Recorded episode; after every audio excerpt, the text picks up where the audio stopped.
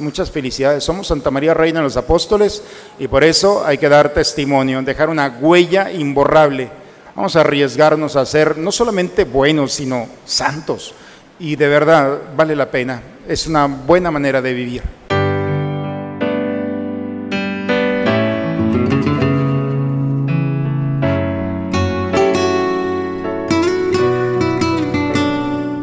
Bienvenidos a la Santa Misa. ¿Qué se requiere para alcanzar la salvación?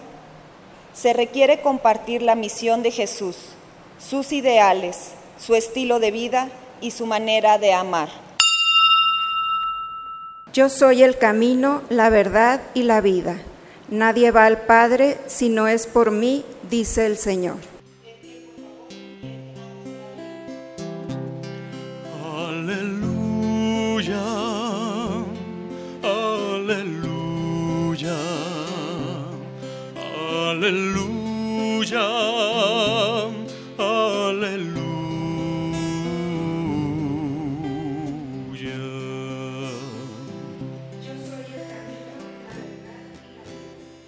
Esté con ustedes, hermanos. Proclamación del Santo Evangelio según San Lucas. En aquel tiempo Jesús iba enseñando por ciudades y pueblos mientras se encaminaba a Jerusalén. Alguien le preguntó, Señor, ¿es verdad que son pocos los que se salvan? Jesús le respondió, esfuércense por entrar por la puerta que es angosta. Pues yo les aseguro que muchos tratarán de entrar y no podrán. Cuando el dueño de la casa se levante de la mesa y cierre la puerta, ustedes se quedarán afuera y se pondrán a tocar la puerta diciendo, Señor, ábrenos. Pero él le responderá, no sé quiénes son ustedes. Entonces le dirán con insistencia, hemos comido y bebido contigo y tú has enseñado en nuestras plazas. Pero él replicará, yo les aseguro que no sé quiénes son ustedes. Apártense de mí todos ustedes los que hacen el mal. Entonces llorarán ustedes y se desesperarán cuando vean a Abraham, a Isaac, a Jacob y a todos los profetas en el reino de Dios. Y ustedes se vean echados fuera. Vendrán muchos del oriente y del poniente, del norte y del sur, y participarán en el banquete del reino de Dios. Pues los que ahora son los últimos serán los primeros, y los que ahora son los primeros serán los últimos. Palabra del Señor. La primera lectura, hermanos, que hemos escuchado del profeta Isaías nos habla de una realidad de la que no estamos nosotros muy ajenos. El pueblo de Israel había sido exiliado por 70 años. Recordarán que Nabucodonosor llegó y se llevó a todo el pueblo. Muchos los, los, los asesinaron en ese momento, otros huyeron, pero la gran mayoría se los llevaron al exilio, a Babilonia. Así es que Jerusalén quedó arrasada. Por 70 años estuvieron en el exilio. En el tiempo que estuvieron allá, ellos pensaban que eran especiales, pensaban que eran el pueblo de Dios, se dieron cuenta que eran tan normales como todos los pueblos.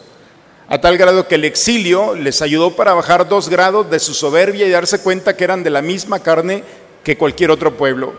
Y empezaron a tener comunicación con otros pueblos, descubrir que no eran tan especiales ellos, que había también otros pueblos especiales y empezaron a interactuar. 70 años que se les quitaron esas barreras. Regresan a Jerusalén después de 70 años y lo primero que hacen es volver nuevamente al vicio anterior. Se creyeron especiales y empezaron poco a poco a separarse de los pueblos, a separarse de aquellos que en algún momento les habían tendido la mano. Fueron cerrándose en su mente, en su cultura y no se digan la religión se la creyeron de que eran tan especiales que era el único pueblo que se iba a salvar. Ellos tenían comprada la salvación solamente por el hecho de ser judíos. Por eso el profeta Isaías dice, viene el Señor, vendrá a reunir. Ustedes no han entendido que se creen tan especiales, no porque no sean especiales. El problema no es que eres especial, es que también el que está delante de ti es especial. El problema es que cuando uno cree que es el único que se merece a Dios, está mal. Es esa visión universal de ver al otro como un hermano. como tan especial como verse uno mismo. Pero eso de no ver al hermano, de no ver a Dios y verse uno mismo, entonces crea la soberbia y se infla. Esto es lo que estaba pasando. Por eso el profeta dice, vendrá, pondré en medio un signo. Vendrán del norte, del sur, del poniente y del oriente. Nuevamente, nuevamente van a vivir la experiencia de la inclusión, el escándalo de la inclusión. Ese es el escándalo de Jesús. ¿Por qué tu maestro come con publicanos y pecadores? ¿Por qué se junta con esa? Dice un, hombre cuando entró aquella mujer a ponerle, eh, a ungirle los pies y a secárselos con su cabellera. aquel hombre pensó, si este fuera un Mesías, supiera qué tipo de mujer es. El escándalo dejarse tocar por una mujer, entrar en la casa de Mateo, entrar en la casa de una mujer enferma. Eh, no le importa Jesús, el escándalo del amor es esta, la inclusión del otro. No importa lo que el otro traiga en el corazón. Lo más importante es lo que yo le voy a dar a esa persona, no lo que voy a recibir.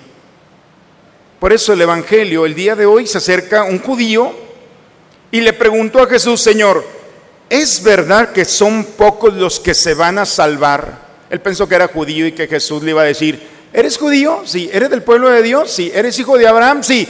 ¿Estás salvado? Era preguntarle para saber respuesta y Jesús no le contestó, sí, no, tiene razón. Esfuércense por entrar por la puerta que es angosta. Por la puerta que es angosta. Yo les aseguro que muchos van a entrar por la puerta ancha, pero no por la angosta. La puerta de la angustia, por eso es la misma palabra, se dice en griego, en tilbó, que también tilbó significa exprimir, es, lo mismo, eh, angosta, exprimir, angustia. ¿Qué significa esta palabra de angosta o angustia? Significa traer de dentro como un fruto que se exprime y que sale el zumo, el, fruto de la, no sé, de una naranja, uno lo presiona, un limón y sale el fruto. Eso es la angustia. Pero la diferencia de la angustia es esa experiencia que uno trae en el corazón y que, que no sabe qué es lo que es. En cambio, la angosta sí se sabe, porque el exprimir lo más profundo del corazón es dejar tu sabor, el zumo de tu vida, de tu esfuerzo, de tu lucha. Esa es la experiencia. Por eso Jesús dice, no te preocupes por lo que hay, si quién se va a salvar, quién no se va a salvar. Eso solamente mi Padre. No te preocupes por lo que hay después de la muerte. Preocúpate por lo que hay antes de la muerte, que es la angustia. Y que ese es exprimir. Ex significa sacar de, de adentro hacia afuera presionar. Preocúpate por presionar lo que hay dentro de ti. Preocúpate por sacar lo que realmente eres. Por ese fruto de tu presencia, renuncia a verte y renuncia al egoísmo de estar recibiendo y es el momento de ofrecer. Esa es la, la puerta de la angustia, de la puerta angosta, la puerta del exprimir. La vida y la vida eterna es de aquel que pasa su vida dejando el buen sabor en aquellos que encuentra en su camino, que tiene la capacidad de renunciar a su tiempo, a sus gustos, a su descanso por ofrecer la vida de los demás. Ayer en la misa de seis, de verdad hermanos, hay historias maravillosas. No necesito ir al pasado, una, una una familia de pequeñitos, muere la mamá, son cinco de familia y la mayor se encargó de la familia, lo sacó adelante. Ayer cumplió 85 años la mujer y una de sus hermanas me dice, padre, va a venir mi hermana y me platica la historia. Híjole, de, esta mujer es la expresión del Evangelio. Renunció a su vida, a casarse, a realizarse por dar la vida, para poder darle a sus hermanos. Y no es un caso atípico ni extraño, porque así está formada nuestra historia. Y el amor y el cariño y el reconocimiento de los hermanos, de los sobrinos, de todo. Es la tía amada. Hubieran visto ayer qué escenario tan bonito. Esos son los recursos que tiene la humanidad. Por eso, hermanos, la eternidad no es solamente esperar el juicio final. Cada día nos estamos jugando nuestra salvación. Cada día es la oportunidad de cambiar tu historia. Tú tienes la libertad y el poder con la gracia del Señor de permitirte hacer un alto en tu vida y un parteaguas. No dejarte afectar solamente por lo que viene, sino determinarte por lo que Dios ha puesto en tu corazón. Esa fuerza, esa valentía que te sostiene, que te levanta. El profeta Elías cuando va huyendo de aquella reina Jezabel, la mujer va atrás de él con todo ese ejército y va el profeta Elías en el desierto. Llega un momento en el que se pone de rodillas, cierra los ojos y le dice a Dios, ya no quiero despertar, ya, basta. Y Dios le manda un ángel, despiértate. Y no, no me, no me despierto como los niños mañana que van a la escuela. ¿eh? Despiértate, no me despierto. El ángel le da a comer y aun cuando el profeta no quiere comer, lo levanta Dios y sigue caminando. Hermanos, eh, nuestro interior está diseñado para esto. Estamos diseñados para hacer algo grande en nuestra vida, para ofrecer nuestra vida el sumo de nuestro espíritu, para que pueda dar al otro la bebida espiritual del reconocimiento, de la amistad, verdadera amistad, de la delicadeza, el testimonio de la lucha. Parece que nadie nos ve, pero siempre hay un hijo, una hija, un nieto, un sobrino, un amigo que te está viendo y tu lucha parece que la vives sola. Nadie vive una lucha solo o sola. Por eso la lectura del día de hoy Jesús dice que piensas que te vas a salvar porque eres del pueblo de Dios. No. La historia se vale de exprimirte. Y todos los días te vas a dar cuenta que entre más amor des, más amor vas a tener. Esa es la lógica. Esa es la experiencia, pensamos que se va a acabar, no se acaba, se produce. Es la lógica del amor. El dinero entre más gastas, más se acaba y te vas a quedar sin nada. Pero el amor no, es una lógica totalmente. El amor te purifica y se produce en la noche cuando tú descansas. Nuevamente nuestra alma se sigue consumiendo en el amor de Dios para tener una razón suficiente y despertarnos. La segunda lectura el día de hoy nos habla de una experiencia personal que cada uno de nosotros, dichoso aquel o dichosa aquella que ha tenido en la vida quien lo corrija. Ey, mucho cuidado, decían los papás. Malas palabras delante de las mujeres no. Y pobre de ti. Mucho cuidado con andar tirando basura aquí. Mucho cuidado con tu mamá. Qué agradecidos estamos con nuestros papás que solamente con la mirada tendían. Hoy no, porque no se vaya a traumar este. Y, resulta los derechos del niño, en fin. El problema es que cuando no se, no se enseñan los límites a una edad temprana, entonces exponemos no solamente a los maestros, sino también a los papás, a los abuelos y a una sociedad.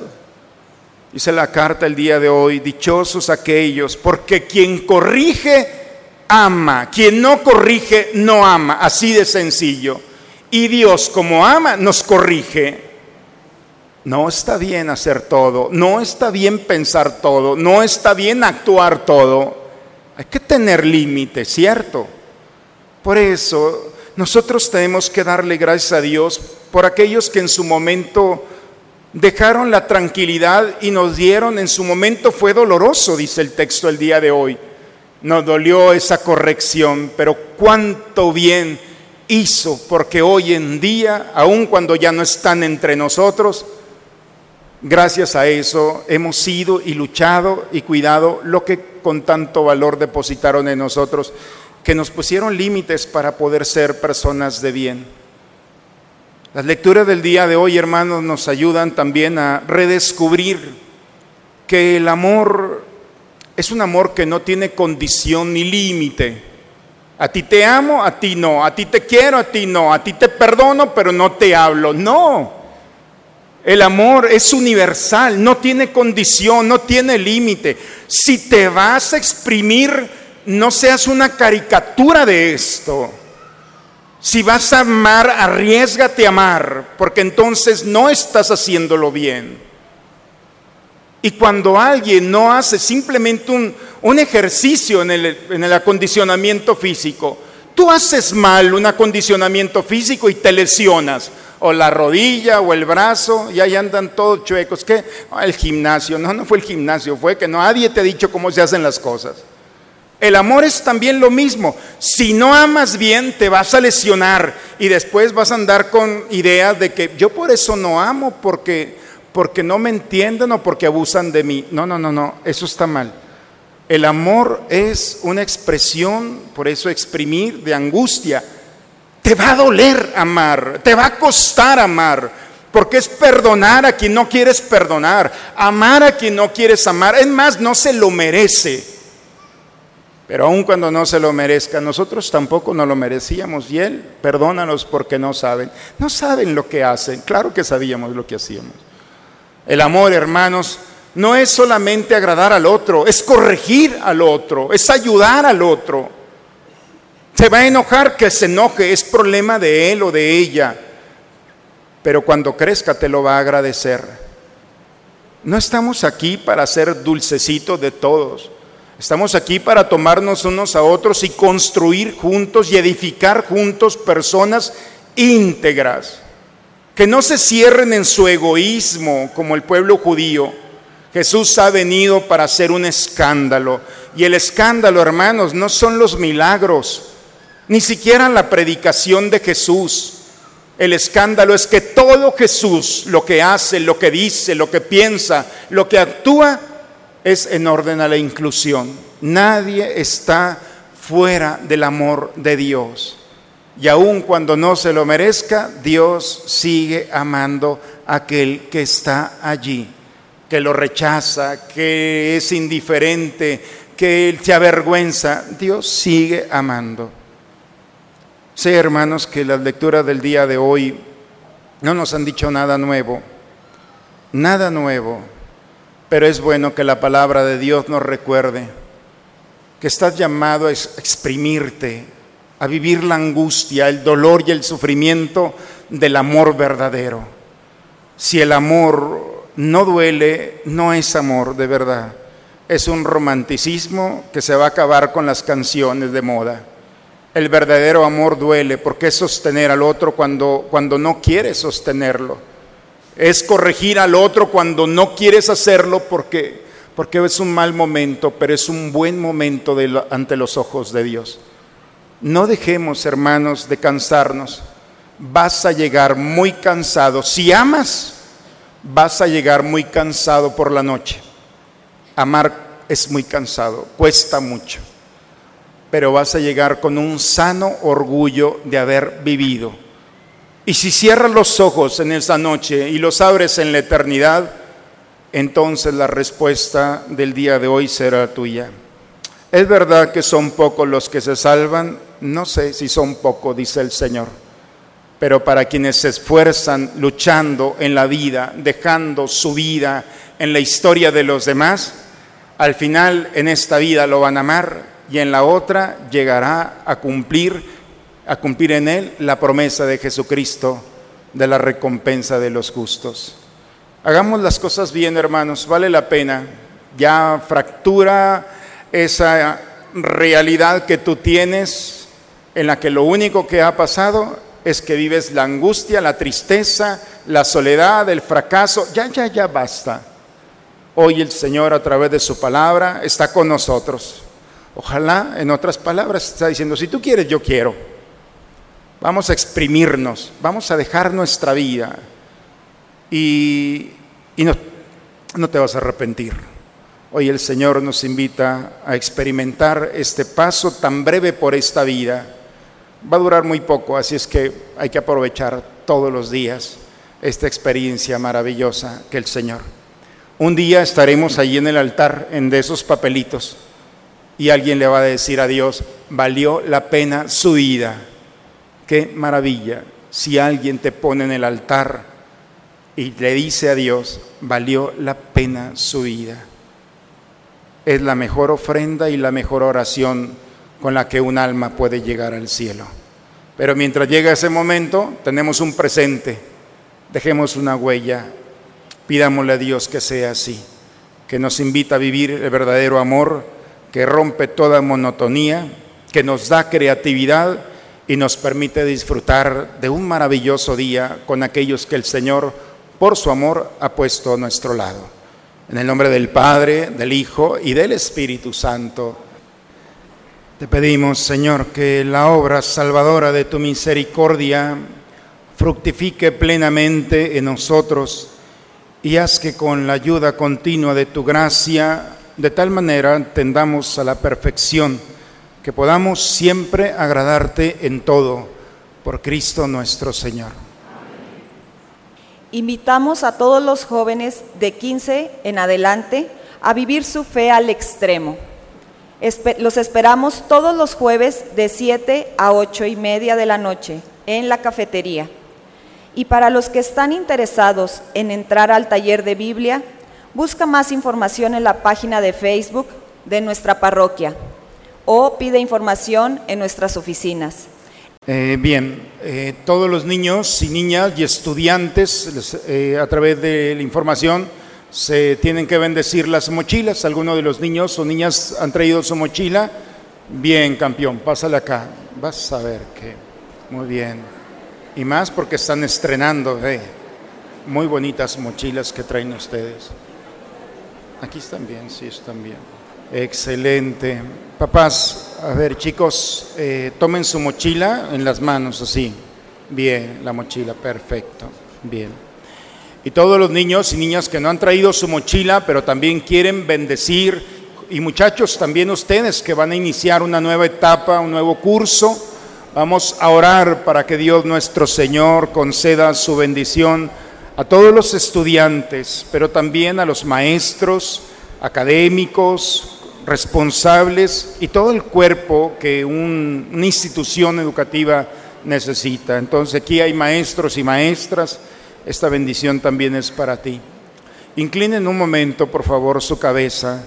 Y papás, es también una bendición para ustedes. Hoy nos acercamos al altar para recibir la bendición de estas mochilas. La mochila representa todo lo que un estudiante lleva consigo y no solo van allí cuadernos, lápices o libros de estudios, sino su proyecto, sus anhelos, sueños y aspiraciones.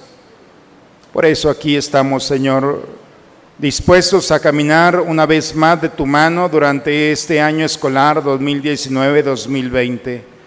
Queremos pedirte todo lo que ya sabes que necesitamos como familia para que tú y María reinen en los corazones de todos los estudiantes, pero también de los maestros, de los padres, de las madres de familia, de los directivos y personal de apoyo, para que todos vivamos en este año el amor infinito de Dios que nos ama. Queremos pedirte la humildad, que nos regales los valores de fe, de alegría, de sabiduría, de generosidad, de gratitud y humildad. Envía tu bendición sobre todos los estudiantes. Envía tu Santo Espíritu. Custodia en ellos el deseo y el anhelo de agradarte siempre a través del estudio. Por Cristo nuestro Señor. Voy a rociar un poco de agua bendita sobre usted. Oigan, no crean que porque le cayó agua bendita la mochila ya pasaron, ¿eh? Hay que entrar por la puerta angosta, hay que esforzarse, chicos, pero el Espíritu Santo y vamos a decir juntos, Señor Jesús, te ofrecemos este año como una ofrenda agradable a ti. Recibe nuestro trabajo, nuestros sacrificios y nuestras alegrías. Amén. Vamos a darles un fuerte aplauso a los estudiantes. Bien.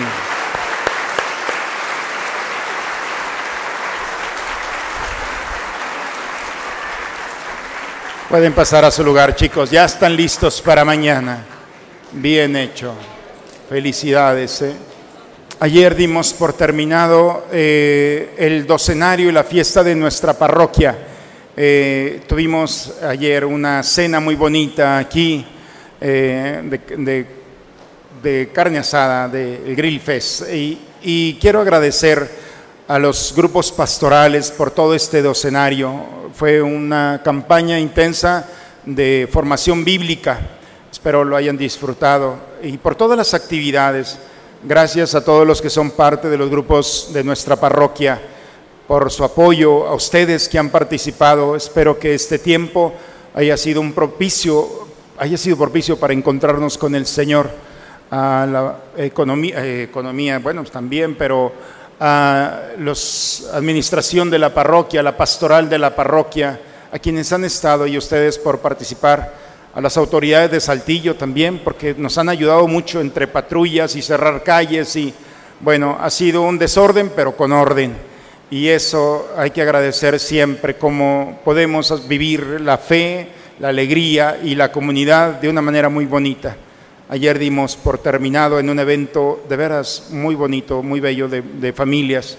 Eh, espero algunos de ustedes lo hayan disfrutado y el próximo año estemos esperando para vivir otro momento más. Muchas felicidades. Somos Santa María Reina de los Apóstoles y por eso hay que dar testimonio, dejar una huella imborrable. Vamos a arriesgarnos a ser no solamente buenos, sino santos. Y de verdad vale la pena. Es una buena manera de vivir. El Señor esté con ustedes. La bendición de Dios Todopoderoso, Padre, Hijo y Espíritu Santo, descienda sobre ustedes, sobre sus familias y permanezca siempre. Hermanos, vayamos a vivir de una manera extraordinaria, que vean con quién hemos estado hoy. Llevamos al Señor. Vayamos en paz. La misa ha terminado. Muy bonita semana para todos, hermanos.